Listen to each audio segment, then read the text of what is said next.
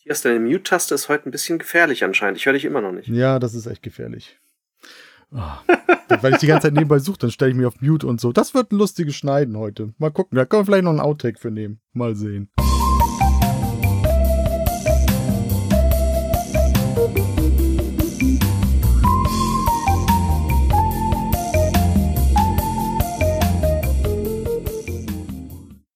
Klickenabendler, wir sind heute mal wieder nur zu zweit und sprechen über ein Thema.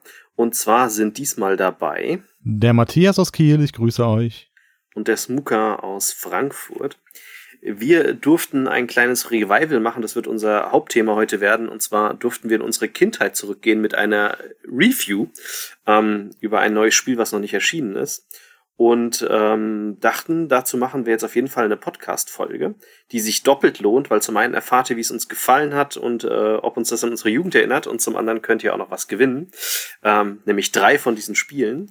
Und ich glaube, wie üblich fangen wir dann kurz vielleicht noch mit unseren News und unserer Medienschau an, oder? Genau, machen wir jetzt einfach ein paar News und dann die Medienschau. Willst du anfangen?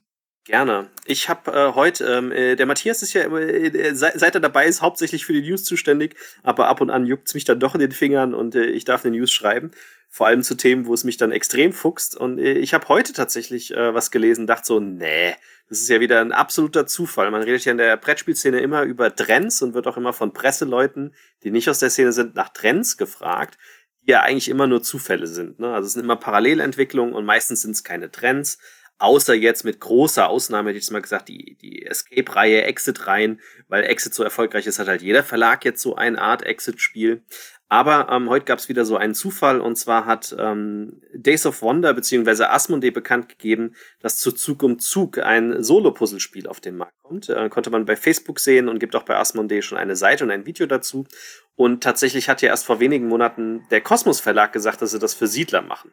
Das heißt, das sind jetzt die ersten zwei, zumindest kenne ich aus dem Kopf jetzt gerade kein weiteres Solo-Spiele, äh, so eine Art Puzzle-Logik-Spiele zu bekannten Vorlagen aus der Brettspielszene. Gab es vorher noch nie. Und jetzt gleich zwei in einem Jahr. Ja, das ähm, ist interessant, dass jetzt mehrere Verlage diesen Weg so gehen mit diesen Logikpuzzeln. Du hattest, wie du gesagt, ja auch schon in der News äh, äh, gemutmaßt, es könnte ja dann irgendwie auch noch für Carcassonne vielleicht ja vermutlich etwas geben. Man weiß es ja nicht, weil man, also während ich bei Zug um Zug das ja wirklich noch ein bisschen assoziieren kann, es geht, ne, also mit, mit diesem Rush-Hour-Prinzip und Verbindung irgendwie machen, ist das Katan-Puzzle schon interessant. Da kommt man jetzt nicht am Anfang so direkt drauf, dass, dass man da irgendwie ein Puzzle draus machen kann. Aber klar, diese Welt hat verschiedene Landschaften, verschiedene Bereiche. Warum nicht da auch ein Puzzle draus machen? Ja, also wenn ich genug Zeit hätte, ich würde für Carcassonne eins entwickeln und einfach den Verlag schicken, aber ich habe keine Zeit für sowas tatsächlich, ähm, weil ich glaube, damit kann man echt gut Geld verdienen und es ist ein schönes Thema. Es gibt ja einige gut laufende Spiele, warum sollte man nicht ein Puzzlespiel versuchen, um Gottes Willen? Gut.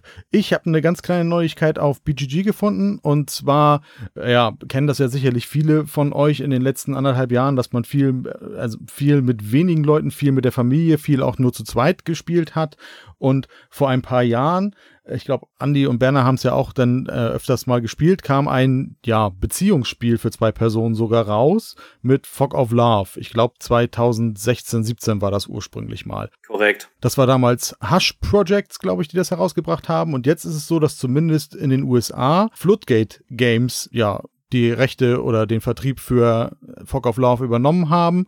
Floodgate Games kennt man vor allem von Spielen wie äh, Sagrada, haben die zum Beispiel rausgebracht und einige andere. Die haben jetzt, wie gesagt, irgendwie auch die Rechte an Fog of Love und es wird eine neue Erweiterung geben, die heißt Love on Lockdown. Da wird also tatsächlich dann der Bezug genommen zu den letzten anderthalb Jahren und was Beziehungen vielleicht auch ja während einer Pandemie bedeutet. Und sie haben auch in Aussicht gestellt, dass das, was eigentlich schon vor drei Jahren irgendwie mal angekündigt war, auch eigentlich noch kommen soll. Und zwar eine Erweiterung, die dann auch queere und Transgender-Inhalte beinhalten soll. Ich glaube, ich habe drei Erweiterungen hier, die ich allerdings noch gar nicht gespielt habe.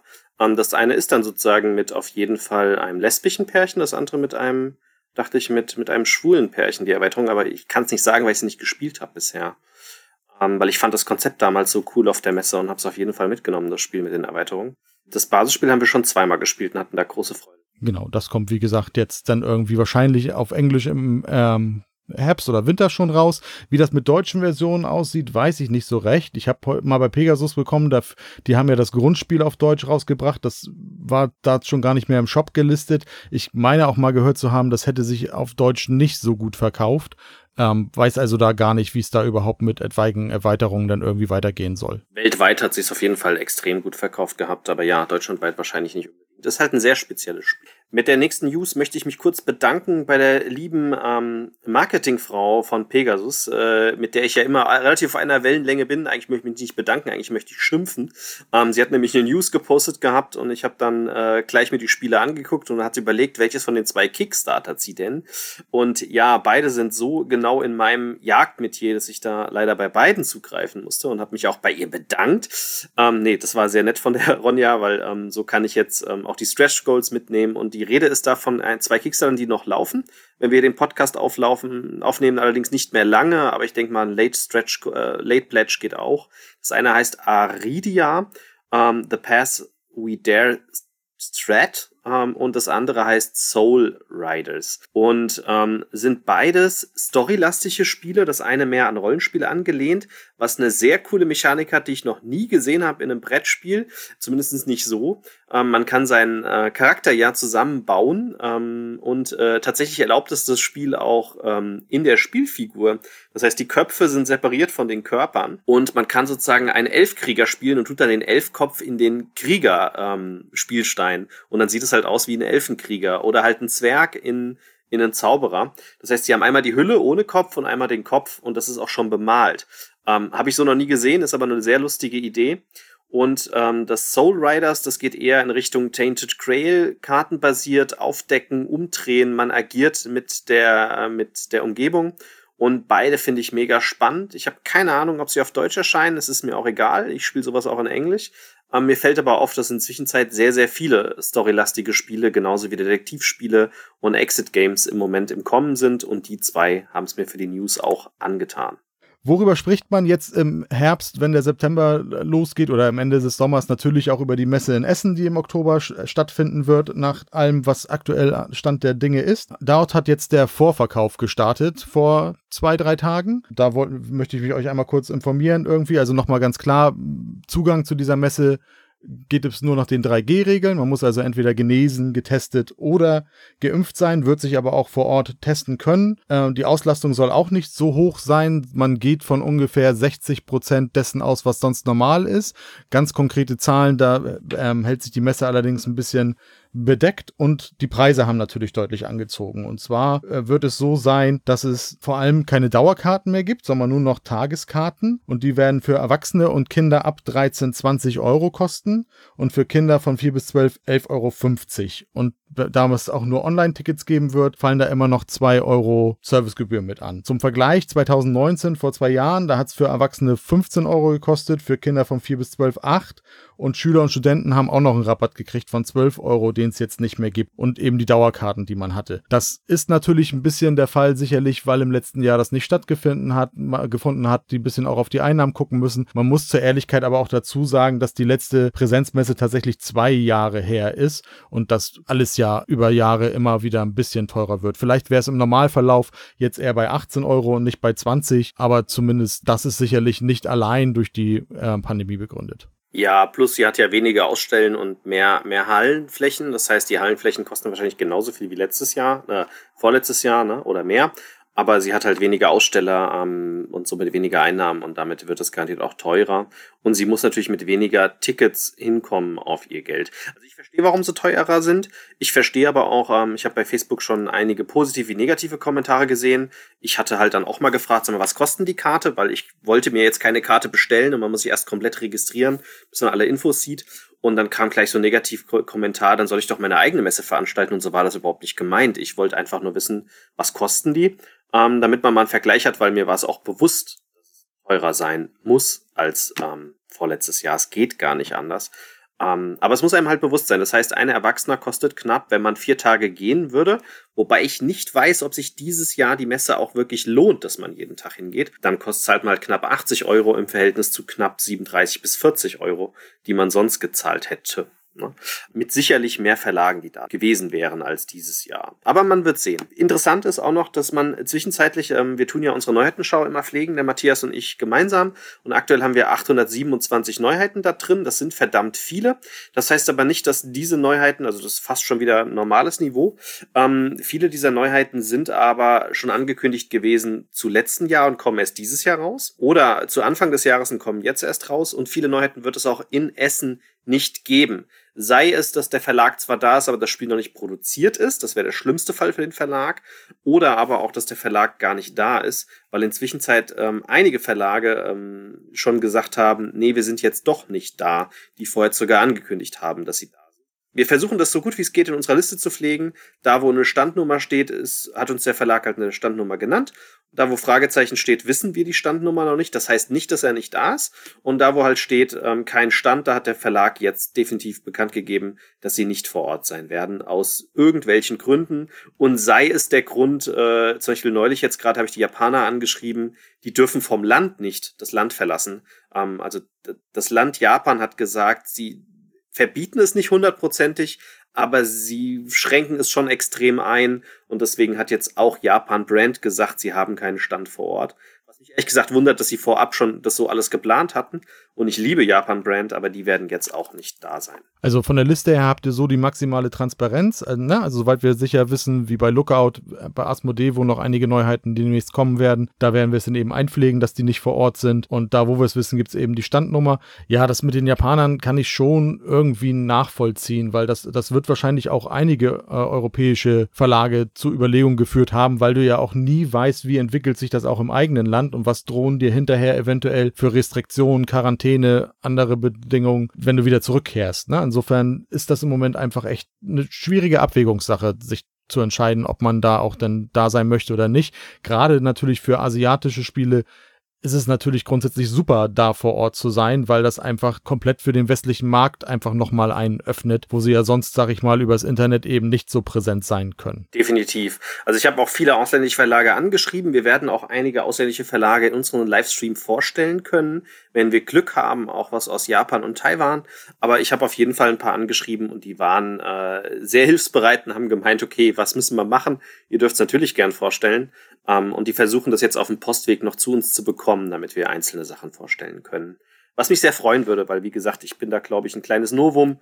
Ich äh, arbeite mich da gern durch. Ich glaube, von Beeple macht es sonst natürlich noch, komm gerade nicht auf den Namen. Der Hilko? Der Hilko natürlich noch exzessiver als ich, glaube ich.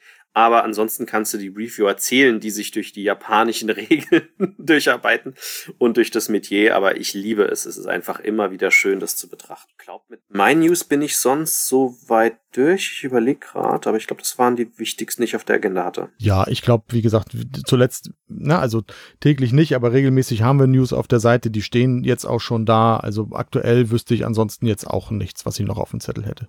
Gut, dann kämen wir zu unserer üblichen Medienvorschau. Dann habe ich mir mal was, ich, ich fange mal mit was richtig, richtig gut an, was mich total vom Hocker gerissen hat. Was ich nicht so erwartet hätte. Ich bin ja ähm, Filmfan, Bücherfan und, und Comicfan in jeder Form. Ne? Und äh, ich habe ja auch Disney Plus, du wahrscheinlich ja auch, Matthias, soweit ich weiß. Und ähm, habe aber nicht jetzt diese Webtickets geholt gehabt, weil ich dachte, nö, das ist es mir nicht wert. Ich warte einfach, bis der Film zu sehen ist. Und äh, bisher war da jetzt auch kein Film, wo es mich extrem gejuckt hätte, dass ich ihn unbedingt äh, 30 Euro zahle, damit ich ihn einfach nur zwei Monate früher sehe. Und hatte vor ein paar Tagen festgestellt, ach da schau her, Cruella ist ja jetzt im normalen Disney Plus Abo drin. Und dann habe ich äh, Cruella mir angeguckt mit der Berner zusammen und es hat mich von den Socken gezogen. Ich habe schon seit langem, seit langem nicht mehr so einen guten Disney-Film gesehen und vor allem so untypisch Disney. Also er ist klar, er erzählt eine Geschichte und er hat auch ein bisschen so ein Happy End, aber das würde ich nicht so ganz als Happy End bezeichnen. Und es ist vor allem ein absolutes Novum, weil Disney ja jetzt hier einen Film macht über einen ähm, Bösewicht.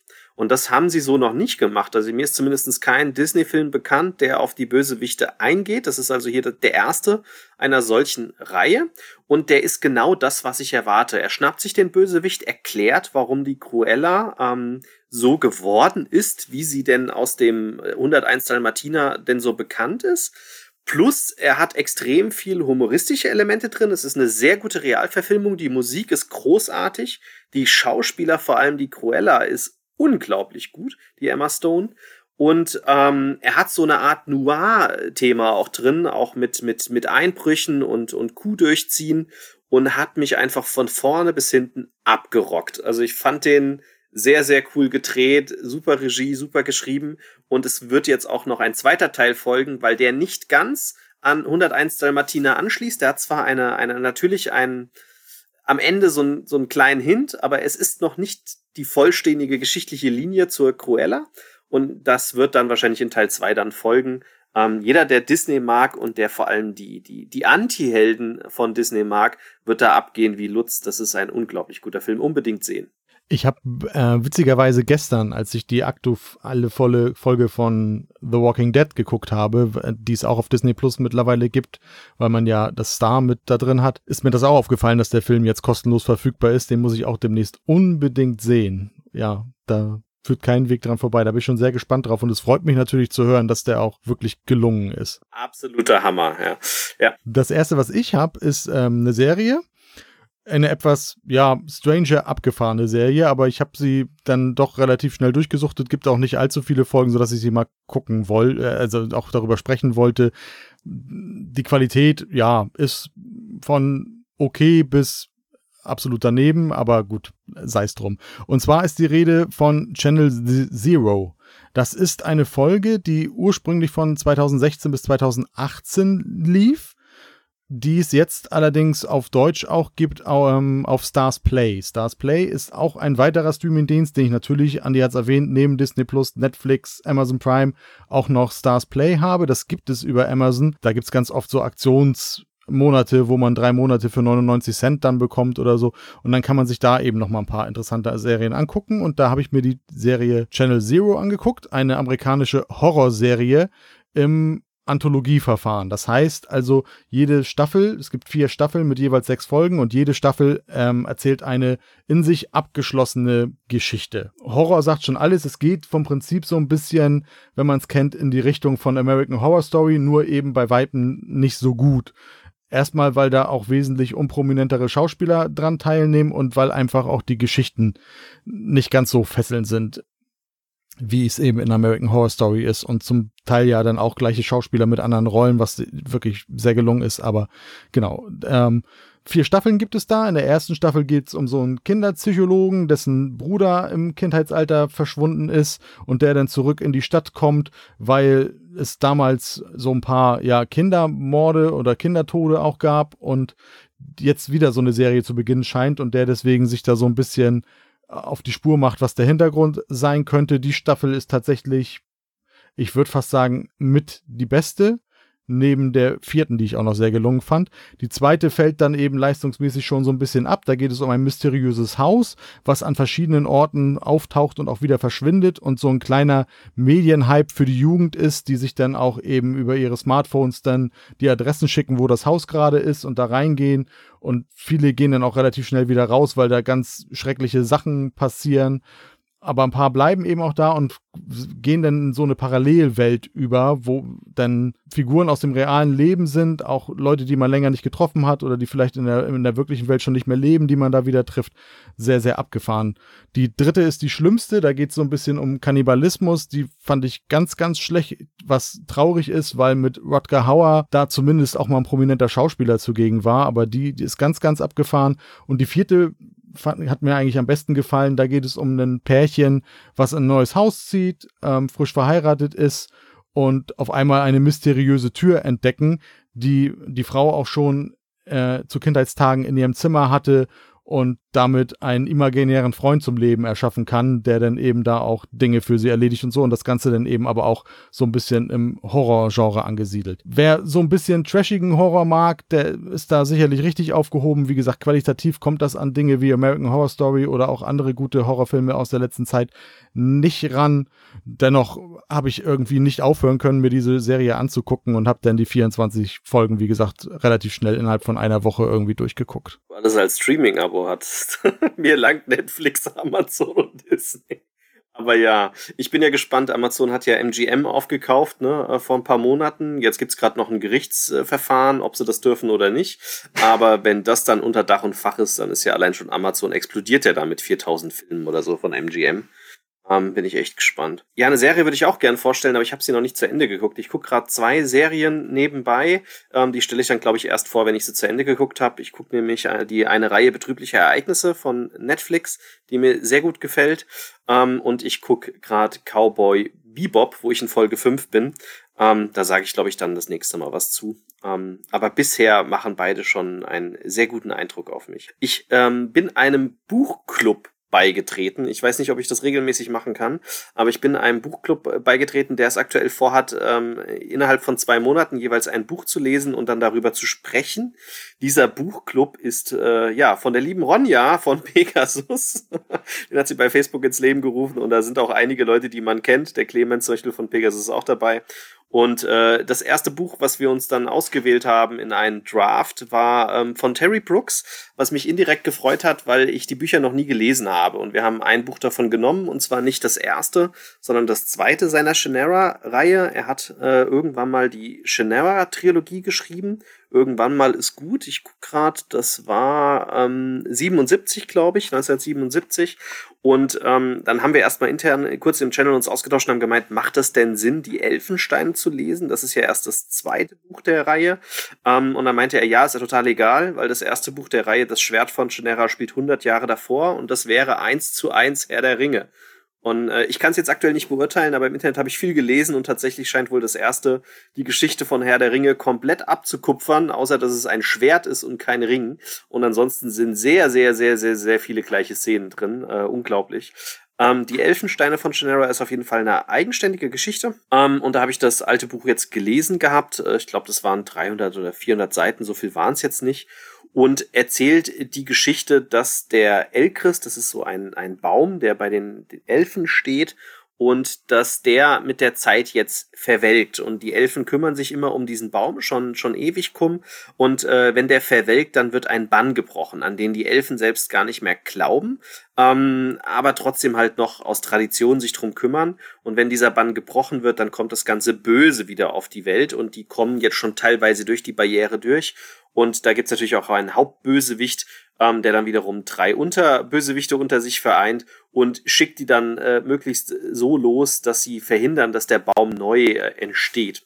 Und ähm, dann kommt ein äh, alter Magier, beziehungsweise ist hier kein Magier, sondern ähm, mir fällt gerade das Wort jetzt nicht ein, aber im Prinzip ist es ein, ein, Zauberer, kommt dann auch wieder zum Leben und versucht, sich seine Abenteuergruppe zusammenzusuchen und äh, sie versuchen dann äh, den Elekris wieder zum Leben zu bringen in Form, dass dann auch die ähm, Elfensteine benutzt werden, die Magie mit sich führen und damit kann man dann zaubern. Achso, das ist natürlich kein Zauberer, ist ein Druide, natürlich, äh, hätte ich ja gleich drauf kommen können. Ähm, genau, ich hatte die Serie mal geguckt und zwar gibt's die auch bei Amazon Prime, Kching. Ähm, da kann man die nämlich gucken, guckt einfach mal nach Shannara Chronicles, weil die Serie ist relativ alt. Die wurde 2017 oder so abgedreht oder 2016. Und Amazon hat die äh, gekauft, die Rechte daran, die sind bei Amazon und sie haben einen Nachdreh organisiert, der danach spielt. Und witzigerweise ist genau die erste Season genau dieses Buch, die, die Elfensteine von Shannara. Und ich habe mir die Shannara Chronicles angeguckt, zusammen mit meiner Frau. Und wir fanden die beide ziemlich gut gemacht. Ähm, sicherlich nicht auf äh, Niveau von Herr der Ringe, sowohl vom Produktion, Schauspieler als auch Special Effects, aber sehr schön anzugucken und dann doch anders. Und die zweite Serie, da habe ich irgendwie so ein bisschen die Lust verloren. Da hat man nicht so wirklich gemerkt, dass da noch Spannung drin ist. Vielleicht werde ich mir die zweite auch nochmal geben, aber die zweite hat mir nicht so viel Spaß gemacht. Tatsächlich fand ich die Serie viel, viel, viel besser als das Buch. Das Buch ähm, beschreibt einige Sachen anders natürlich als eine Serie, ist klar, und die Serie geht da mit einem anderen Maßstab ran, aber ich finde das Frauenbild, ich meine, gut, der Roman ist halt von 1977 nicht so gut, während die Serie halt ein modernes Frauenbild verwendet. Und ich finde auch die, die ganzen Zusammenhänge einfach nicht so gut geschrieben. Also er schreibt mir zu viel lange Sätze und zu viel, ähm, die Namen sind nicht so gut zu bemerken von den ganzen Charakteren. Also es ist einfach nicht ganz so perfekt. Das heißt, wenn ihr euch daran trauen wollt, würde ich euch eher zur Serie ähm, raten, die mir sehr gut gefallen hat, als zum Buch. Das Buch ist in meinen Augen nicht sehr gut gealtert. Ich habe es damals halt nicht gelesen. Ähm, und ich liebe halt Herr der Ringe und der Hobbit und die sind halt viel, viel, viel besser geschrieben als äh, die Shannara Chronicles. Ja, spannend. Oft sagt man ja tatsächlich, dass die Bücher besser sind als die Filme oder Serien. Dann ist interessant, dass das dann mal andersrum ist. Ich wäre jetzt nach der Erzählung trotzdem so, dass ich eigentlich erstmal irgendwie das Buch lesen will, um diese Geschichte so ein bisschen wahrzunehmen, aber mal gucken, vielleicht schaue ich dann doch lieber erstmal probehalber in die Serie rein, zumal ich mit dem Dune-Buch, wir haben es ja schon öfter erwähnt, noch so ein Buch vor mir habe, wo ich die ganze Zeit schon drum rumeiere. Oh und es oh, eigentlich noch vom Film eigentlich noch lesen will und jetzt sind die Trailer schon im, im, im Kino und er kommt demnächst und ich habe es immer noch nicht gelesen. Ich bin so neidisch auf die Berner. Sie hat es ja gelesen, ne, aber auch mühsam. Ne? Und ich habe dann immer gesagt, wird's denn dann besser? Und das Kommentar war, nee, wird's nicht, es wird schlimmer. Also es ist ein Krampf, sich da durchzuackern durch die zweite Hälfte und ich habe es halt nur in der ersten Hälfte geschafft. Und wenn es dann anfängt, ein Krampf zu werden, habe ich dann jetzt erstmal kurz aufgegeben. Ach, vielleicht schaffe ich es noch, aber ich Boah, ich glaub nicht. ich hab da gerade so keine Lust drauf. Kann ich absolut nachvollziehen. Es geht mir leider ähnlich. Ich müsste es jetzt wirklich mal lesen, weil wenn er dann am Kino ist, dann will ich ihn auch schnell sehen, aber ich irgendwie weiß ich nicht. Aber ich habe als zweites tatsächlich auch ein Buch, wobei Buch, eigentlich ist es eine, ja, Tweet-Zusammenstellung von Jan Böhmermann. Und zwar hat der im Februar diesen Jahres schon ein Buch rausgebracht, was heißt Gefolgt von niemandem, dem du folgst. Und letzten Endes beinhaltet dieses Buch einfach nur einen Großteil seiner Tweets, die er abgegeben hat, von 2009 bis 2020. Wer aber Jan Böhmermann kennt, ich folge ihm auch auf Twitter und auch jetzt ist es oft einfach auch saukomisch, was er von sich gibt und er hält dieses Buch tatsächlich einfach von vorne bis hinten. Also ich habe das wirklich durchgesuchtet. Es geht los mit seiner Anfangszeit, wo er noch in der Redaktion der Harald Schmidt Show drin war, wo er quasi so ein bisschen, ob das nur alles der Wahrheit entspricht oder rein fingiert ist, sei dahingesagt, aber quasi ein ja, Produktionsmeeting vor der Harald Schmidt Show einfach mal so immer quasi live tickert über Tweet oder äh, also äh, twittert ähm, oder zur Silvesternacht damals in Köln dann irgendwie sich mit Leuten anlegt und ganz ganz spannende Gespräche auch führt, vor allem auch mit vielen prominenten Bundespolitikern, die auf Twitter anscheinend deutlich lockerer agieren, als sie denn in Talkshows oder in anderen Formaten, wo man sie sieht, dann von sich geben. Also vor allem mit dem Peter Altmaier, dem, der mittlerweile Wirtschaftsminister ist, damals zeitweise noch im Kanzleramt zuständig war, gibt es da einige nette Zwiegespräche mit vielen Journalisten, auch öfter mal so ein paar kleine Streitigkeiten mit Bildredakteuren. Wirklich absolut lustig und tatsächlich, wenn man einfach mal sowas Lockeres haben will, absolut empfehlenswert, was da so von sich abgeht. Er ähm, über die einzelnen Jahre zeigt auch immer an, wie viel ähm, Follower er denn immer dazu gewinnt. Am Anfang sind es eben ein paar wenige. Am Ende, glaube ich, 2020 hat er über zwei Millionen Leute, die ihm folgen. Saukomisch einfach das Buch. Kann ich mir vorstellen. Jan Böhmermann ist echt eine Granate. Also ich gucke mir den auch immer sehr gut an, äh, sehr gerne an. Ähm, ja, müsste ich mir mal auf die, auf die Liste setzen. Dann habe ich jetzt nochmal geschwenkt, mein drittes Medium, und nehme dann doch nochmal ein Buch, äh, weil mir gerade ja eingefallen ist, ich lese ja gerade die Reihe, die ich glaube ich schon mal angefangen habe im Podcast zu besprechen, und zwar die Zamonien-Reihe, weiterhin von Walter Moors. Und bin jetzt tatsächlich, bin ich im, im, im, im Buch, ähm, im, im siebten Buch und aber im Podcast habe ich erst die ersten zwei erwähnt. Ähm, deswegen sei das dritte Buch erwähnt, Rumo und die Wunder im Dunkeln. Das habe ich äh, bei meiner ersten OP, glaube ich, dann gelesen oder kurz danach gelesen. Ist ein, ähm, der dritte Roman der Reihe. Ähm, also der erste waren die 13,5 Leben des Captain Blaubeer, ähm, ganz viele lustige Geschichten, super viel zum Lachen und viel Fantasie drin. Das zweite war Ensel und Gretel, eine Hommage an das ähm, bekannte Märchen, aber dann doch mit viel Fantasy und sowas drin. Und jetzt Rumo und die Wunder im Dunkeln. Ähm, da geht es um auch wieder einen Fantasy-Roman, wer hätte es gedacht, und zwar um einen Wolpertinger, der großgezogen wird von Fernhachenzwergen. Das sind die äh, Charaktere, die man aus ähm, dem vorherigen Band ähm, Ensel und Grete kennt, nämlich die Kinder sind Fernharrenzwerge und die werden dann entführt, entführt von Teufelszyklopen. Und ähm, dann, er ist halt noch ganz jung und weiß noch nicht, was er kann und lernt dort dann äh, auf der Entführung eine Haifischmade kennen und zwar einen Smike, den Volzotan Smike. Das ist auch ganz wichtig, weil Haifischmaden in allen Büchern auch immer wieder vorkommen und eine sehr wichtige Rolle einnehmen. Und der nimmt den unter seine Fittiche und äh, bringt dem bei, was es sich so beizubringen gibt, auch mit Kämpfen etc. und die entkommen dann auch dort im ersten Teil. Und ähm, der Smike begleitet ihn dann noch eine ganze Zeit lang ähm, und äh, es wird dann noch eine Liebesgeschichte draus und noch eine komplette Abenteuergeschichte draus, weil er sein Volk kennenlernt und dann was passiert und er sein Volk retten muss in der Untenwelt. Und dieser Roman ist auch wieder grandios gut. Also ich habe selten so viel Qualität in so schneller kurzer Zeit gelesen. Das ist unglaublich. Er behält seinen Humor bei, er behält seine Fantasy bei. Man kann den wunderbar lesen. Ähm, es war nicht der erste, den ich gelesen habe, weil das kann ich vielleicht auch noch kurz abfackeln. Ähm, der erste Roman, den ich gelesen habe, war tatsächlich der vierte, nämlich die Stadt der träumenden Bücher.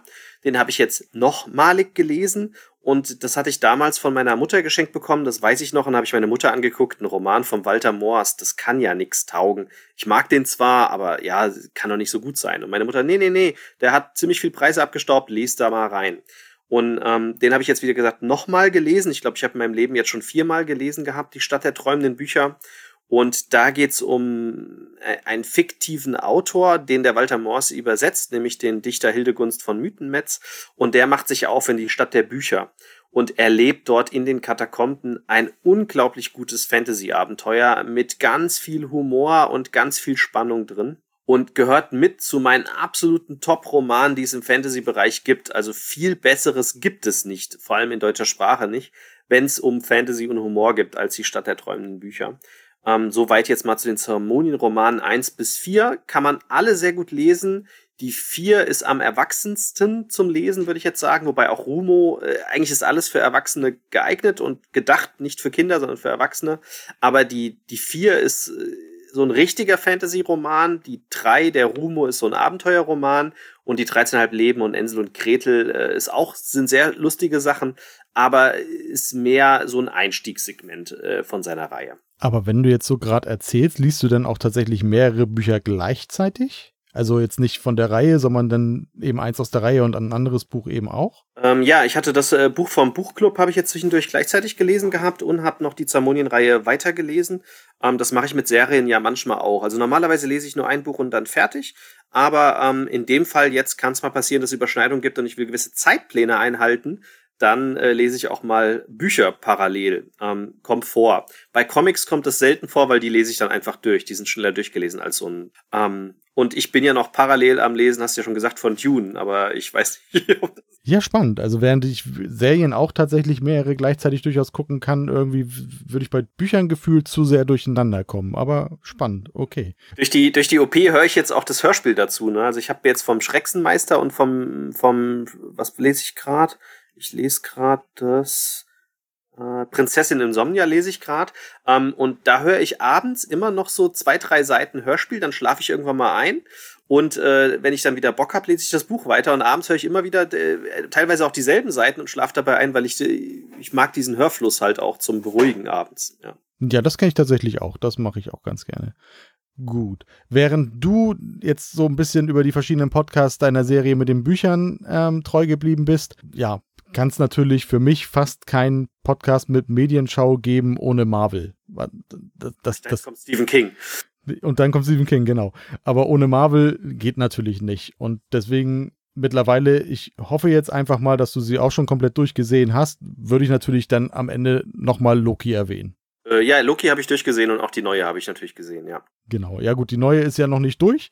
Da reden wir dann im nächsten, übernächsten Podcast, wann auch immer, wenn das auch immer ist. Auch das wird durchaus spannend sein, was wir dazu zu berichten haben. Aber Loki ist jetzt natürlich durch, ähm, die Staffel. Und ich muss sagen, es ist eigentlich bisher von den dreien, die jetzt rauskamen, mit Abstand die beste. Das liegt für mich persönlich zum einen natürlich einfach schon daran, dass ich Tom Hiddleston einfach für einen grandiosen Schauspieler halte. Ich habe das schon mal öfters erwähnt und auch die Rolle des Lokis ihm quasi auf den Leib geschrieben ist. Aber auch die ganze Geschichte die, die dort erzählt wird mit der Time Agency oder Time Variance Agency, ist einfach sauspannend geschrieben. Dazu ein, ein Konterpart mit Owen Wilson als Morbius, der einfach auch so sau komisch und trocken einen Humor hat, dass das einfach eine ne Riesenfreude macht. Ne? Und es greift eben auch diese gute Geschichte von, von Endgame weiter auf. Ich versuche jetzt nicht allzu viel zu spoilern, dass die Leute sich das angucken können, aber so ein paar Sachen hat man aus dem Trailer ja schon gesehen. Und ich sag mal, zumindest Endgame wird man gesehen haben beziehungsweise beide Filme, dafür gehört ja auch Infinity War dazu. Und Loki stirbt ja eigentlich im ersten Teil. Im Endgame gibt es dann eine andere Version von Loki, als es diese Zeitreisen gibt, die sich dann den Tesseract schnappt und einfach abhaut damit. Und um den Loki geht es natürlich auch. Und das ist auch der ganze Ursprung der Geschichte, dass er ja eigentlich quasi nicht mehr existiert, sondern eigentlich eine Variante ist. Dadurch wird er natürlich von dieser Agency aufgegriffen und ja, wird dann eigentlich formal erstmal so ein bisschen von Morbius als Berater eingesetzt, weil es eben weitere, vor allem eine weitere Variante von ihm gibt, auf die sie eben Jagd machen, weil die durch die verschiedenen Zeitebenen reist und da auch Verbrechen und, und letzten Endes ja sogar auch teilweise dann Morde begeht. Spannende Geschichte und vor allem ist es einfach die erste Marvel-Serie, die jetzt auch so ein bisschen wirklich reinführt, dass man sagen kann, sie wird auch Auswirkungen auf die Filme haben, weil sie am Ende nämlich schon durch, also über den Verlauf der Serie schon durch die Varianten und am Ende durch das Ende eben auch schon eindeutig zeigt, dass es tatsächlich in Richtung Multiverse geht.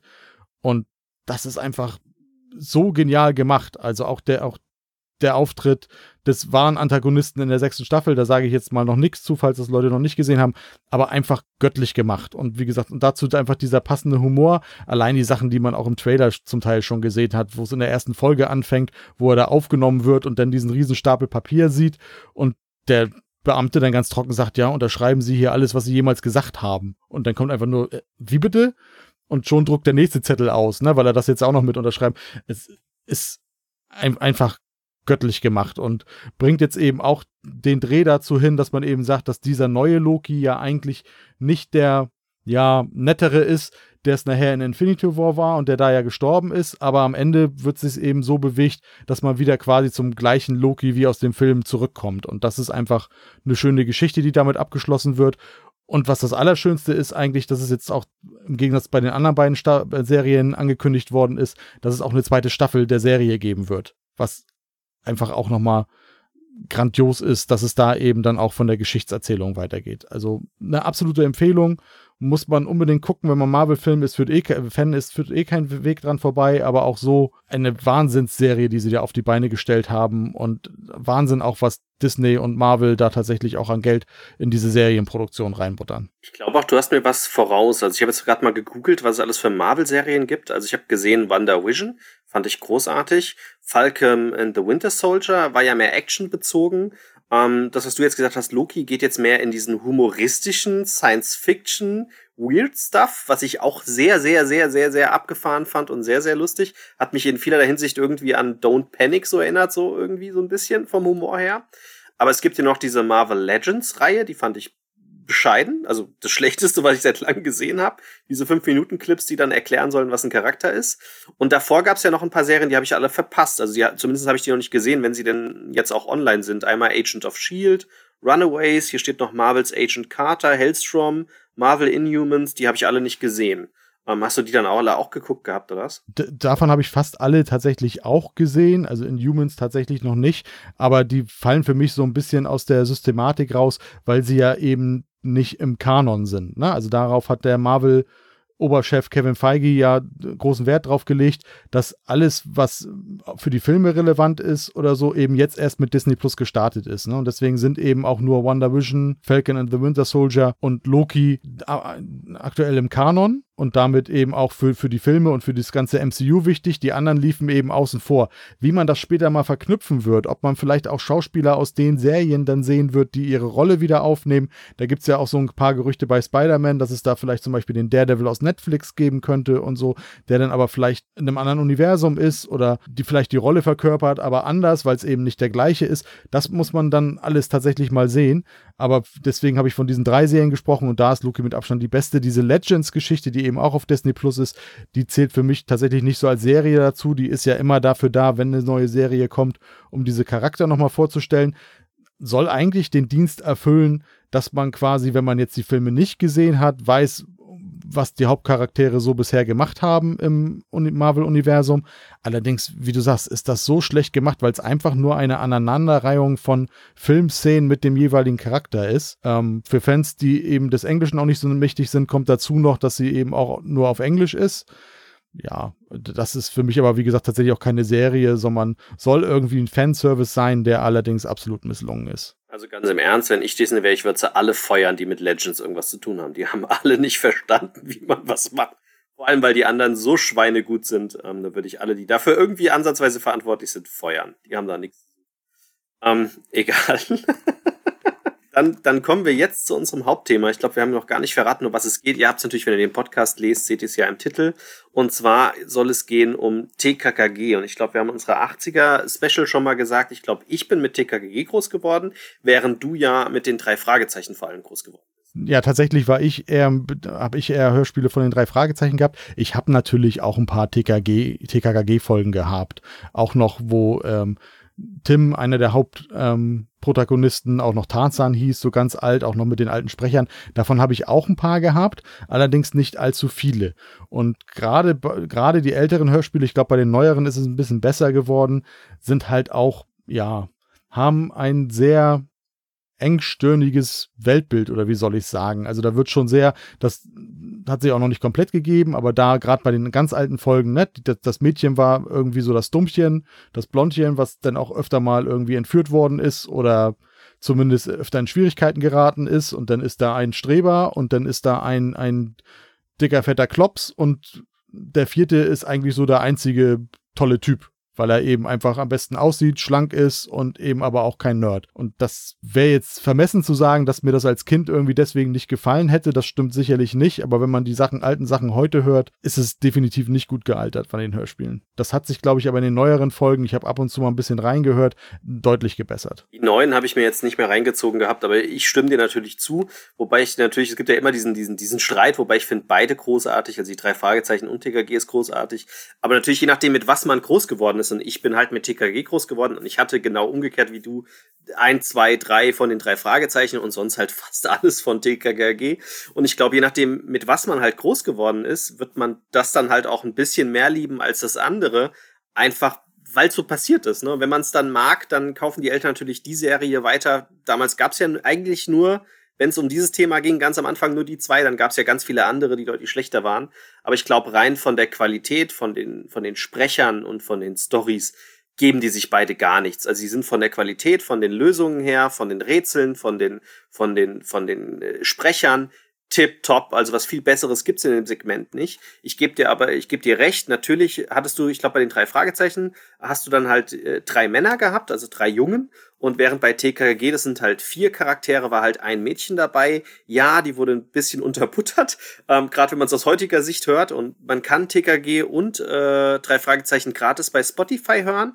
Also wenn ihr Spotify den kostenlosen Account habt oder den bezahlbaren, könnt ihr alle alten Folgen komplett kostenlos hören. Habt ihr mit abonniert sozusagen. Ähm, lohnt sich auf jeden Fall. Und aus heutiger Sicht hast du halt in einigen Folgen so Sprüche drin, nee, du darfst nicht mit rein, du bist ja eine Frau und es ist gefährlich. Klar, das kommt hier vor. Und sie haben natürlich gerade in den ersten 20, 30, 40 Folgen ganz viel Klischees drin. Das heißt, der Verbrecher ist dann halt meistens einer, der halt auch so aussieht und vielleicht dann in den Folgen wird, gibt's auch eine Folge mit Zigeunern, ja, mit Zigeunern, das war halt damals das Wort dafür.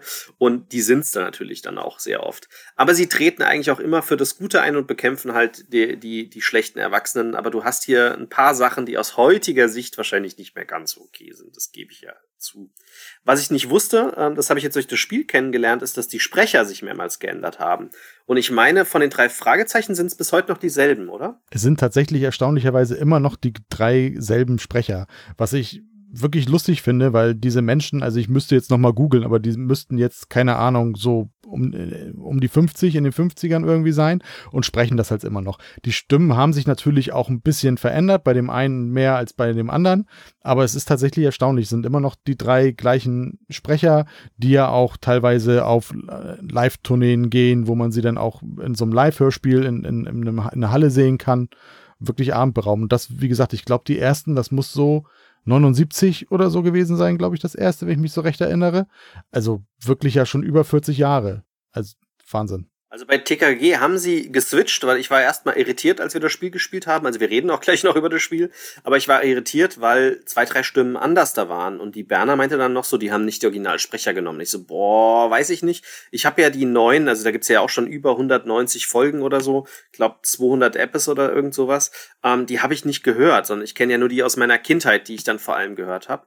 Und tatsächlich hat der Erzähler, also die Stimme im Office, ähm, das war von Folge 1 bis 56 der gleiche. Und dann war es jemand anderes für drei Folgen, dann für 40 Folgen jemand anderes und ab Folge 111 ist es der Wolfgang Carven. Und das ist der, der auch im Spiel auftritt, aber den habe ich vorher noch nie gehört tatsächlich.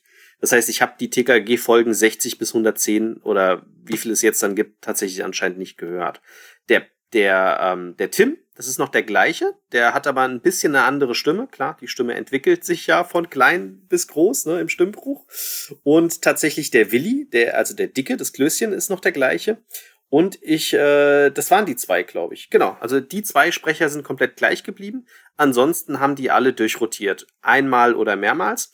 Aber das finde ich sehr lobenswert, dass ähm, das TKG Mein Abenteuer, also dieses Spiel, was wir beide gespielt haben, tatsächlich die gleichen Sprecher nimmt, als wenn man jetzt Hörspiele kaufen würde von TKKG. Wäre auch schlimm, wenn nicht, ehrlich gesagt. Ja, das müsste, also gerade weil es eben auch ein akustisches Spiel ist, finde ich, wäre es schon schade, extrem schade gewesen, wenn man da nicht die gleichen Stimmen genommen hatte. Das ist, das ist schon gut, dass man das so gemacht hat die, und die aktuellen Stimmen dann verwendet, was ja auch sinnvoll ist, denn natürlich richtet sich das Spiel auch an Kinder und die, gerade wenn sie eben etwas jünger sind, kennen natürlich auch jetzt diese Stimmen seit einigen Folgen dann auch in- und auswendig und dann ist es auch gut, dass es quasi so einen Wiedererkennungswert gibt. Ich guck gerade, ob ich gerade rausfinde, wie viele Folgen es gibt, aber nee, ich krieg's gerade irgendwie nicht gebacken. Ich kriege irgendwie nur alte gefunden. Egal. Ähm, wir haben gespielt, äh, beziehungsweise wurden gefragt, ob wir es denn gerne reviewen wollten. Und ich habe gleich zugesagt und habe ganz frech gesagt, ich brauche aber zwei Codes, weil der Matthias spielt mit, ich brauche ja noch einen Gegenpart. Und der Matthias hat sich nicht wirklich dagegen gewehrt.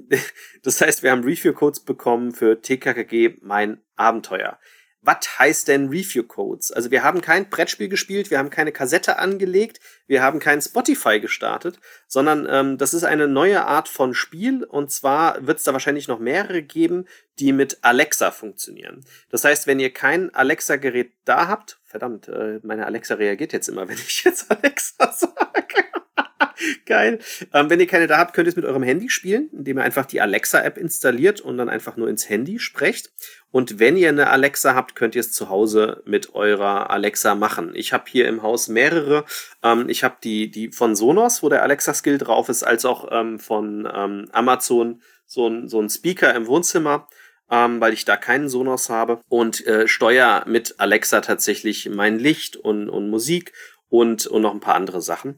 Und es war für mich damit gar kein Problem. Ich weiß gar nicht, ob du zu Hause Alexa hast. Ich habe tatsächlich auch Alexa zu Hause. Ich muss aber tatsächlich sagen, das war vor ein paar Jahren mal so eine pfiffige Idee zu sagen, irgendwie, ja, das hätte ich auch gerne, so mit Amazon Fire TV Stick und dann so, so ein Lautsprecher, den es dann irgendwie gibt. Wir nutzten das aber nicht wirklich. Das liegt auch daran, dass das nicht so unbedingt, äh, ja, wertgeschätzt wird vom, vom Rest der Familie aus verschiedenen Gründen. Das ist auch absolut in Ordnung. Insofern lag es tatsächlich jetzt ein bisschen in der Schublade, aber es hat doch funktioniert. Es gibt übrigens 206 Folgen. Ja, siehst du, äh, ich kenne das mit, der, mit dem Gegenwehr, die hatte ich am Anfang auch. Inzwischen haben wir uns so dran gewöhnt, in der Küche zu sagen, was auf dem Einkaufszettel soll und Musik zu wählen. Und sogar die Kleine, die Ayana, ruft jetzt schon in der Küche, Alexa, spiel das und das Lied und Alexa macht das. Ähm, das heißt, wir sind da schon voll im Fieber drin. Ja. Den Skill zu benutzen ist ein bisschen kompliziert, aber es geht dann schon.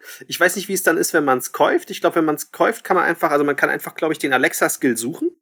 Ähm, TKKG, äh, mein Abenteuer. Ich glaube, ihr müsst einfach dann nur in Alexa ähm, die Alexa-App öffnen. Ich mache das immer übers Handy und dann nach dem Skill suchen.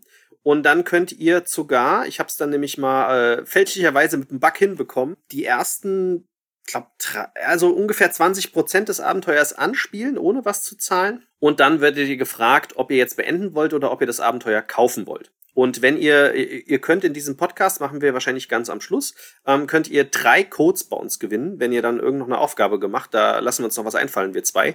Aber wir haben drei Codes, die, ihr, die, die wir dann sozusagen ähm, verschenken als Gewinnspiel und dann könnt ihr das Spiel spielen und ähm, wie gesagt, testen könnt ihr es auch als Trial und könnt es danach kaufen. Und äh, ja, das funktioniert relativ simpel. Wenn ihr die, den Skill nämlich drin habt, dann müsst ihr einfach nur Alexa sagen, ähm, ich muss kurz warten, weil sonst reagiert jetzt meine Alexa. Ähm, starte TKG mein Abenteuer und dann startet das ähm, und dann werdet ihr da durchgeführt. Genau, also wirklich ganz, ganz einfach, überhaupt nicht problematisch, dass man es machen kann. Ja, du hast alles gesagt, man kann es dann eben auch suchen und dann ruft man es auf und dann kommt es auf, auf das Alexa rauf. Man braucht dann für das Spiel letzten Endes einfach ein internetfähiges Gerät. Ich habe es mit einem Notebook gemacht, ähm, weil das einfach für mich optisch so ein bisschen das einfachste und angenehmste ist. Der, es wird aber eben dazu auch noch empfohlen, und das braucht man tatsächlich auch, also man, es wird dazu noch empfohlen, das Telefon irgendwie in der Nähe zu haben und natürlich Zettel und Stift.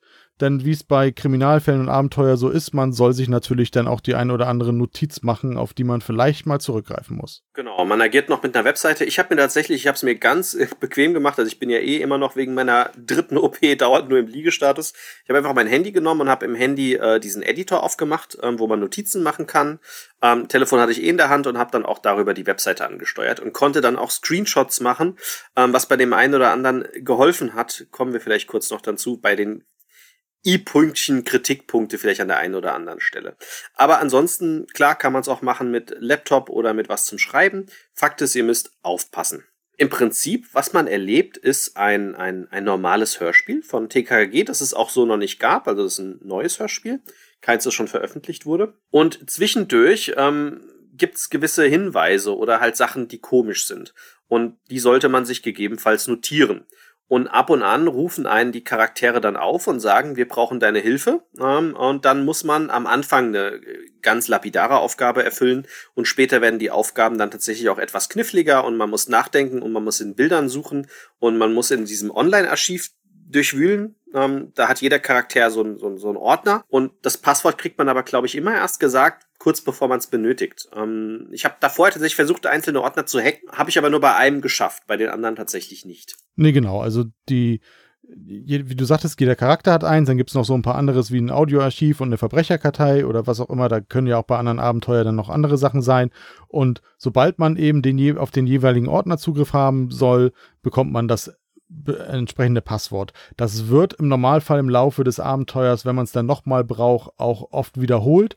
Aber man kann es sich einfach, wie gesagt, auch aufschreiben. Und wenn man es in einem durchspielt, war es zumindest bei mir eben der Fall, so wenn der Ordner einmal offen ist, dann ist er eben auch offen. Ne? Also dann braucht man auch kein erneutes Eingeben des Passwortes. Dann funktioniert das auch weiterhin so. Das in einmal durchspielen ist so eine Sache. Also ich habe es eh nicht in einem Mal durchgespielt. Wir haben es über zwei Abende gespielt gehabt, ähm, weil die Kinder uns zwischendurch dann äh, ja äh, bedingt die Banner weggenommen haben und ich wollte es mit dir zusammen erleben. Ähm, Fakt ist, ihr könnt das Spiel theoretisch jederzeit unterbrechen, indem ihr einfach sagt, Alexa, stopp. Und wenn ihr das Spiel dann das nächste Mal aufruft, weiß es, wo ihr wart und fragt, möchtest du weiterspielen. Wenn es technologisch alles denn so super funktioniert, wie es soll. Als wir es das erste Mal gespielt haben, gab es irgendwas, hat mit der App nicht richtig funktioniert. Ähm, und ich, Depp, ähm, hab mit Alexa das Licht steuern wollen und habe ihr einen Befehl gegeben und habe damit die App ein bisschen zerschossen und war dann im Kapitel, in dem ich noch gar nicht sein durfte. Keine Ahnung, wie das passiert ist. Ähm, ich musste dann die App zurücksetzen, den Code nochmal einspielen, dann ging das irgendwie alles. Aber Fakt ist, wenn ihr in diesem Spiel seid, dürft ihr Alexa nicht für irgendwas anderes verwenden. Das ist nicht so clever. Ja gut, das Problem hatte ich eben nicht, weil wie gesagt, wir benutzen es aktuell nicht. Insofern konnte ich es natürlich frei benutzen. Allerdings muss man dazu sagen, also dies dann einmal durchspielen. Ich habe da schon mehrere Stunden Pause zwischendrin gemacht und wie du sagst, es geht mit Stopp und er merkt sich dann eigentlich auch wirklich gut, wo man dann gewesen ist. Allerdings war es bei mir tatsächlich der Fall. Ist aber auch eine Frage, ob sich das jetzt irgendwie durch ein Update nochmal behebt oder die Rückmeldung werden wir ebenfalls auch nochmal geben, dass man das eben auch im, Zweifel beheben kann. War es bei mir zumindest so, dass die, dass mein Echo ähm, quasi dreimal ausgegangen ist, mitten in einem Satz. Und wenn ich es dann wieder gestartet habe, musste ich eben auch nochmal wiederholen lassen. Das kann, kann man eben auch immer sagen. Alexa wiederhole. Dann springt er zu einem gewissen Punkt zurück und wiederholt das Ganze auch nochmal, sodass man an sich auch nichts verpasst. Aber das war halt schon ein bisschen ärgerlich.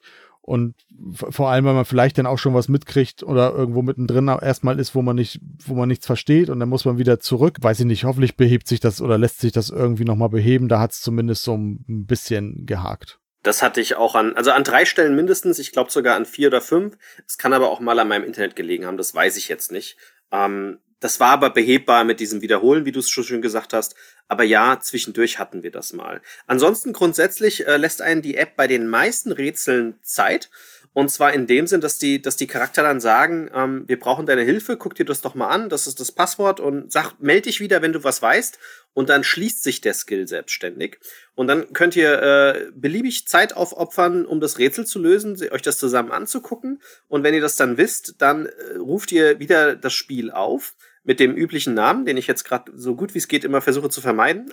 Und äh, dann äh, fragen sie euch, ob ihr das Rätsel gelöst habt. Und dann könnt ihr die Lösung sagen. Ähm, in, in, den Mehrheit der Fällen ähm, klappt das ganz gut. Ich glaube, einmal musste ich es wiederholen, weil ich anscheinend genuschelt hatte.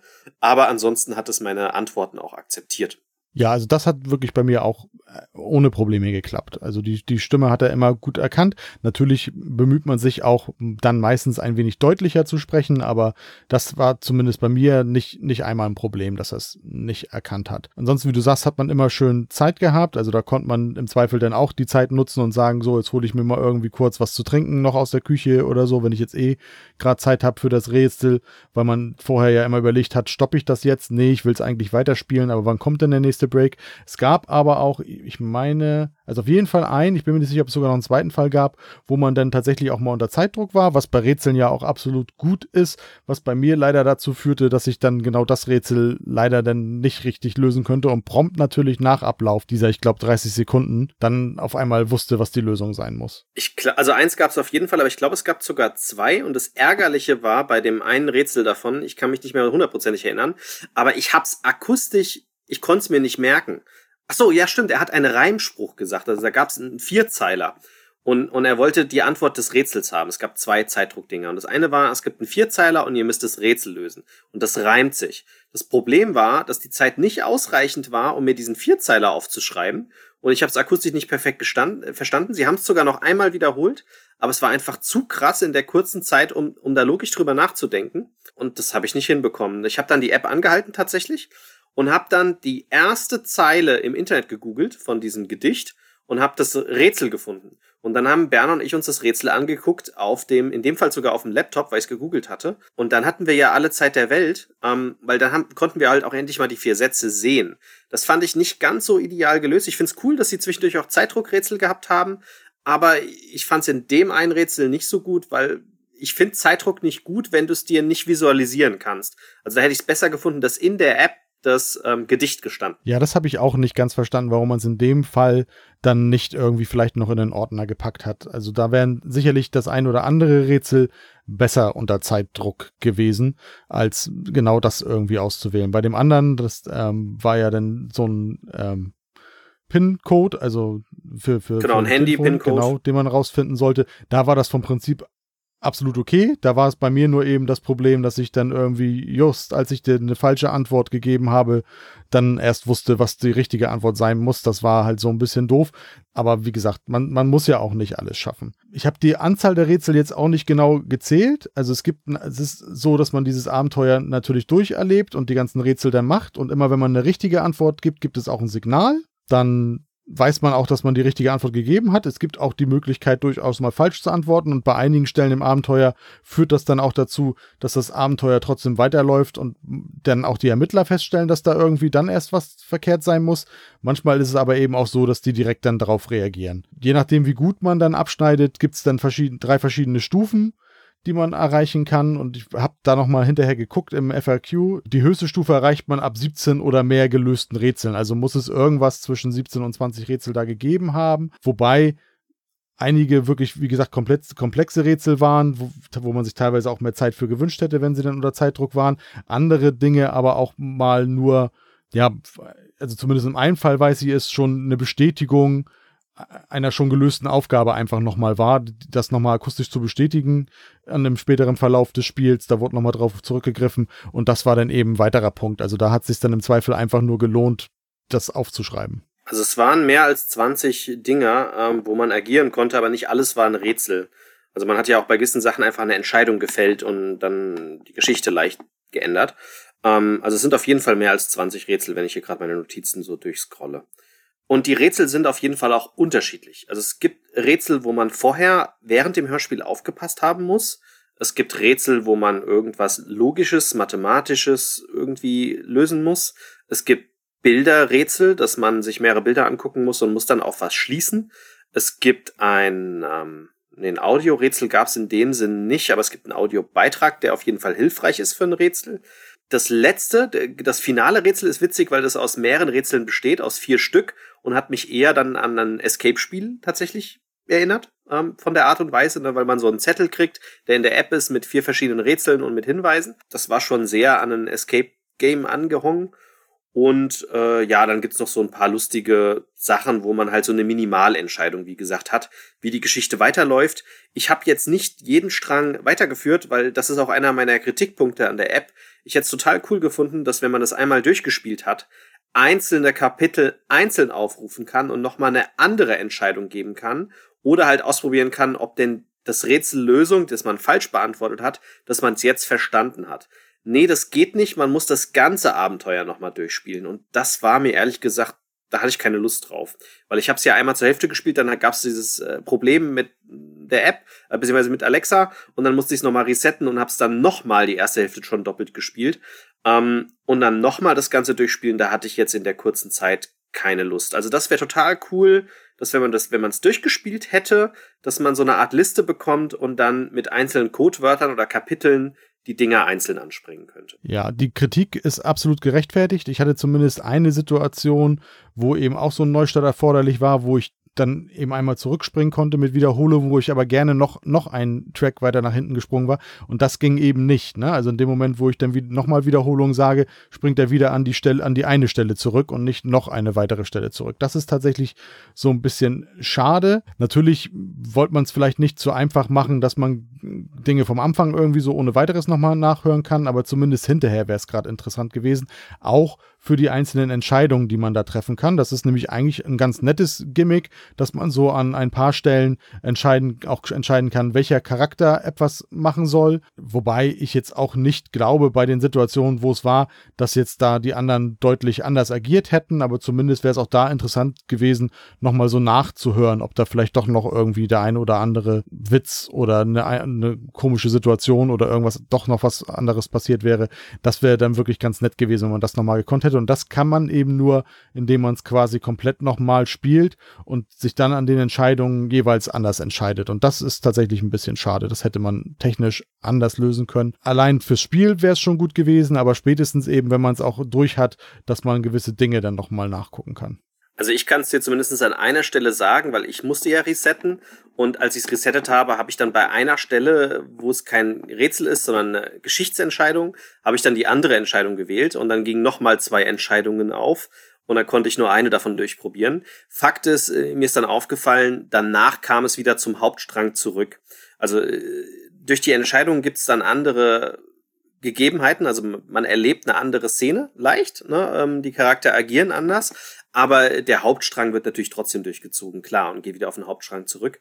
Aber ähm, ich glaube, also ich hoffe, das ist dann kein Spoiler. Ähm, wir waren in einem Raum und da ging es um, um ein Safe. Ähm, und da durfte man entscheiden, ob man den Hinweis an verschiedenen Orten sucht. Und ich hatte mich am Anfang entschieden, an einem Ort zu suchen, wo wir nichts gefunden haben. Und dann kam auch als Audiokommentar von den Charakteren, oh, hätten wir wohl das andere genommen. Und als ich resettet habe, dachte ich dann so, komm, dann nehme ich halt jetzt mal das andere. Ähm, und dann kommen sie auf die blöde Idee, den Safe mit zwei verschiedenen Gegenständen aufmachen zu wollen, die überhaupt keinen Sinn machen. Damit kriegst du keinen Safe auf, was auch der Karl betont. Ne? Der sagt ja auch, wieso wollt ihr den Safe jetzt plötzlich direkt aufmachen? Ähm, ihr kennt doch den Code gar nicht. Ähm, deswegen glaube ich tatsächlich, egal jetzt, ob man die eine Entscheidung wählt oder die andere, die dann nochmal zwei weitere Entscheidungen aufmachen, dass keine dieser Entscheidungen den Safe öffnet, was auch Sinn macht, weil im späteren Handlungsverlauf muss der Safe zu sein. Deswegen glaube ich, das ist mehr so eine, eine lustige Sache, dass wenn man es nochmal spielt, dann andere Audiobeiträge. Ist für ein Spiel, was sich ja auch an Kindern mit ihren Eltern irgendwie richtet, die je nach Alter dann schon irgendwie noch dabei sein sollten, ja auch absolut in Ordnung, dass das jetzt nicht zu extrem verzweigt und dann nachher komplett andere Sachen irgendwie entstehen. Aber genau das fände ich einfach noch, teilweise nochmal spannend, einfach nachhören zu können. Ne? Weil, wie gesagt, einfach dann auch diese Situationskomik zu haben, wie du jetzt berichtest, mit, mit diesem Safe und den Gegenständen, das, das wäre ja einfach nochmal witzig gewesen, das, das nachhören zu können. Das ist wie beim Abenteuerbuch, ne? wenn du sowas hast oder auch die Abenteuercomics von Pegasus, da habe ich neulich mal wieder ein paar gespielt, weil ich wieder Bock hatte und ich die liebe. Da hast du manchmal so Sequenzen, wo du sagst, ich will diese Entscheidung treffen aber ich habe jetzt keine Lust, das ganze Abenteuer nochmal zu spielen, nur um zu wissen, wie die andere Entscheidung war. Und dann lässt du deinen Finger drin und guckst gerade, wie die andere Entscheidung denn ausgeht über mehrere Seiten. Liest es kurz durch, schmunzelst und sagst, okay, wollte ich ja eh nicht wählen, aber ich wollte wissen, wie das endet. Ne? Es gibt garantiert auch Spieler, die spielen das dann 30 Mal und haben dann alle Streams durchgegangen. Und ich mache das dann manchmal dann so, dass ich dann halt da pausiere, lese mir kurz das andere durch, weil ich es lustig finde, habe mich aber ja trotzdem für das andere entschieden. Und das wäre halt hier bei der App auch ganz cool, wenn das so geht. Genau, das wäre neben den paar technischen Schwierigkeiten mit den Ausfällen und äh, in dem Fall, wo man anscheinend Alexa auch anders benutzt, irgendwie, dass man da ein bisschen vorsichtig sein muss, dann nicht gleichzeitig Musik spielen zu wollen, was dann sowieso schwierig wird über die Box oder Licht schalten oder was auch immer oder Fernseher an. Das sollte man dann vielleicht doch eher vermeiden, gleichzeitig zu tun. Sa sag ich mal, so mit, mit diesen einigen ver vertanen Chancen bei den, bei den Rätseln, die man an zwei, drei Stellen hätte anders, vielleicht etwas pfiffiger lösen oder, oder vorbereiten können. Und diesen kleintechnischen Problem muss ich sagen, dass es mir insgesamt aber wirklich Spaß gemacht hat. Es war eine nette Geschichte, tolle Sprecher, wie du am Anfang schon sagtest mit den Hörspielen.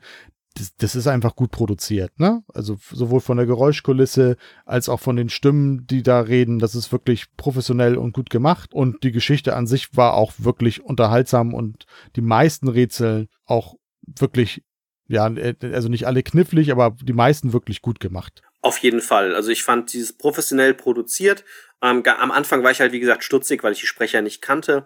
Ähm, jetzt habe ich mich an die neuen Sprecher gewöhnt und ich fand's super. Sucht sicherlich von der Sprachqualität seinesgleichen. Ich könnte mir das auch super mit den drei Fragezeichen vorstellen, dasselbe Konzept. Ich fand's auch total toll, dass du eine App, eine Webseite und Alexa kombinierst und somit halt eine andere Art und Weise hast, wie du ein Escape-Exit-Spiel erleben kannst. Weil das geht ja schon in die Richtung, hat aber ihren eigenen Flair, weil es halt aus dieser Hörspielserie greift. Und ich könnte mir gerade vorstellen, dass das bei TKG und die drei Fragezeichen sehr, sehr, sehr gut funktioniert. Auch durch die Leute, die in unserem Alter sind, die da gern auch zugreifen und dann das mit ihrem Kind zusammen oder alleine erleben ähm, wollen. Ich könnte mir sogar vorstellen, dass man vielleicht das so produziert, dass es extra für Erwachsene was gibt, was ein bisschen schwieriger ist. Das weiß ich nicht. Was mich noch interessieren würde, du hast ja am PC gemacht. Ich hatte eine Stelle, da hatte ich mit meinem Handy ein Problem. Und zwar war das da, wo man diese verschiedenen Verbrecherkarteien hatte und das eine Fluchtbild. Und ich konnte das Fluchtbild auf dem Handy nicht größer machen, also mehr reinzoomen. Ich habe dann einen Screenshot gemacht und geschummelt und reingezoomt, dann wurde es ein bisschen verpixelt. Das habe ich aber nicht hinbekommen, während alle anderen Bilder in der App auf der Webseite vergrößerbar waren. War das bei dir auch so? Ich gucke gerade mal, aber es ist tatsächlich so, dass das bei der ähm, Kartei nicht funktioniert mit dem Größermachen. Das ist, also das in meinen Augen tatsächlich auch ein kleiner Bug, weil warum soll man es denn nicht größer machen können? Ähm, ne? Also die Charakter können sich das Bild ja auch vom Namen angucken. Ich glaube, da hat jemand, also das wäre auch noch sowas an, an den Verlag gerichtet, das würde ich gern vergrößerbar haben wollen, das Bild. Es ist nicht so schlimm, wenn es nicht geht, aber es macht ein bisschen mehr Spaß, wenn man den Verdächtigen ein bisschen größer kriegt um diese ganzen Schlussfolgerungen besser zu sehen. Ja, also wie gesagt, da hast du absolut, absolut recht. Das geht hier tatsächlich auch in, auf dem Notebook nicht. Das scheint also ein generelles nicht programmiert worden zu sein oder ein Programmierfehler zu sein, je nachdem. Okay.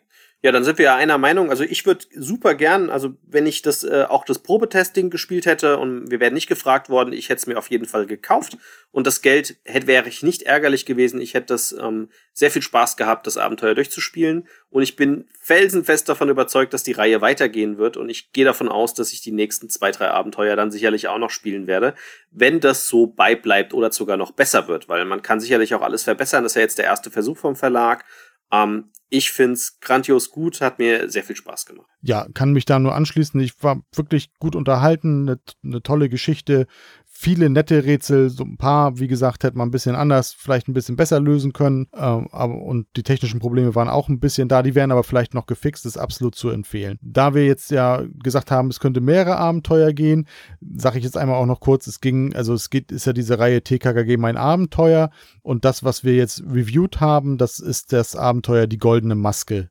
gewesen. Macht Sinn, ja. Ansonsten haben wir ja gesagt, ihr könnt bei uns Codes gewinnen. Und zwar haben wir noch drei Codes, das heißt drei Männchen, äh, Weiblein, Männlein oder divers können äh, auch diese Abenteuer spielen, wenn ihr bei unserem Gewinnspiel mitmacht. Ähm, und da haben wir uns ehrlich gesagt noch nie, gar nichts Großartiges überlegt, aber ich würde das, glaube ich, ganz einfach machen.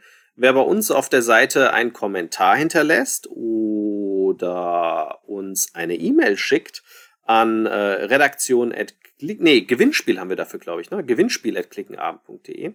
Der kann dann einen der Codes gewinnen. Und ähm, jetzt müssen wir uns nur noch auswählen, was ihr dafür machen müsst. Aber ich wäre fast dafür, dass wir das als Umfrage nutzen, warum denn die drei Fragezeichen oder warum denn TKKG besser ist als ähm, das andere. Ja, das ist doch eine sehr gute Idee. Da können wir hinterher sicherlich auch noch mal in einem anderen Podcast oder vielleicht auch irgendwie in einem kurzen Artikel oder so auf der Seite Bezug zu nehmen, was ihr denn so geantwortet habt und wer zumindest von den Leuten, die uns regelmäßig hören oder auch lesen, dann mehr auf TKKG oder die drei Fragezeichen steht und warum. Also ich tippe sogar fast darauf, je nachdem, was eure Eltern euch gekauft haben, seid ihr auf den Sprung aufgezogen worden. Aber ähm, sagt uns doch einfach mal, warum ihr das eine besser findet als das andere. Also an gewinnspieletklickenabend.de schickt ihr das dann oder als Kommentar auf unserer Webseite zu dem Podcast. Und sagt uns mal, welches von den beiden besser ist und warum. Und vielleicht auch, was eure Lieblingsfolge ist. Ich persönlich, wie gesagt, bin der, der Hauptgrund, warum ich TKG besser finde als die drei Fragezeichen, ist, dass ich damit größer, groß geworden bin und nicht mit den drei Fragezeichen. Da hatte ich halt nur einzelne Folgen und ich fand es, egal was man jetzt sagt, wie das Frauenbild damals ist, aber auch gut, dass in der Gruppe eine Frau und ein Hund mit dabei ist, während bei den drei Fragezeichen gar keine Frau bei den Hauptcharakteren dabei ist. Das stimmt. Das ist dann auf, auf der anderen Seite nicht gegendert. Das muss man tatsächlich als Argument so hinnehmen. Dennoch ist es tatsächlich natürlich auch in dem Alter nicht unbedingt unüblich, dass man, gerade zumindest in dem Alter, in dem sie am Anfang sind, dass man durchaus eher auch in gleichgeschlechtlichen Klicken irgendwie agiert hat. Also ja, aber klar, den Kritikpunkt muss man gelten lassen. Also meine Straßenfreunde, da waren noch viele Mädchen dabei, ich gebe es ehrlich zu. Ja, ich, ich kenne es tatsächlich aus meiner Kindheit relativ wenig. Ähm, vereinzelt kam das auch mal vor, ja, aber ja, bei meinem Sohn ist das auch im Kindergarten schon deutlich anders gewesen. Da war es am Anfang sogar eine ziemlich große Mädchenklicke und er mehr oder weniger einer der wenigen Jungs. Da war es dann tatsächlich auch mal andersrum. Ich weiß gar nicht, ob es das Wort Straßenfreunde heutzutage überhaupt noch nicht gibt. Früher, ne, als es noch keine Handys und kein Internet in so gab, da haben uns unsere Eltern meistens nach draußen geschickt mit dem Fahrrad oder mit irgendwas und wir haben uns einfach mit den Nachbarskindern unterhalten und haben mit denen draußen gespielt. Das waren aber nicht zwangsläufig dann dieselben, mit der wir in der Schule waren oder mit denen wir uns privat unbedingt dann getroffen haben. Also ich habe dann einfach nur, ich hatte einen Freundeskreis, mit dem ich draußen äh, jeden Tag erlebt habe, aber die jetzt tatsächlich leider auch nicht mehr in meinem Leben sind. Aber ich habe mit denen jeden Tag draußen haben wir viel Spaß gehabt. Das waren die Nachbarskinder einfach, ja. Gut, dann kommt bei mir die Dorfsozialisierung dazu. Da waren das tatsächlich fast nur Jungs. Das äh, war, war dann, da hatte sich dadurch dann schon. Aha. Okay, ja, das war dann unsere Review zu TKKG, mein Abenteuer, der Fall der goldenen Maske. Wenn ihr nicht gewinnen solltet, äh, nicht schlimm, dann könnt ihr den Fall auch kaufen. Den My, My Alexa Skill, ich weiß gar nicht, wie viel das kostet. Ich schätze mal so neun Euro oder sowas. Wahrscheinlich auch so viel wie ein Hörspiel kosten würde. Würde ich jetzt einfach mal tippen. Ähm, sowas um den Dreh wird sein.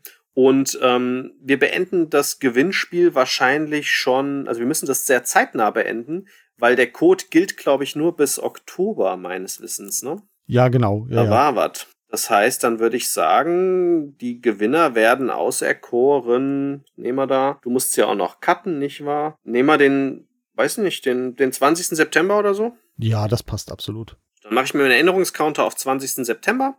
Und da werden dann die Gewinner verkündet. Ihr dürft aber auch danach uns noch gerne schreiben, warum TKKG besser ist als die drei Fragezeichen oder andersrum.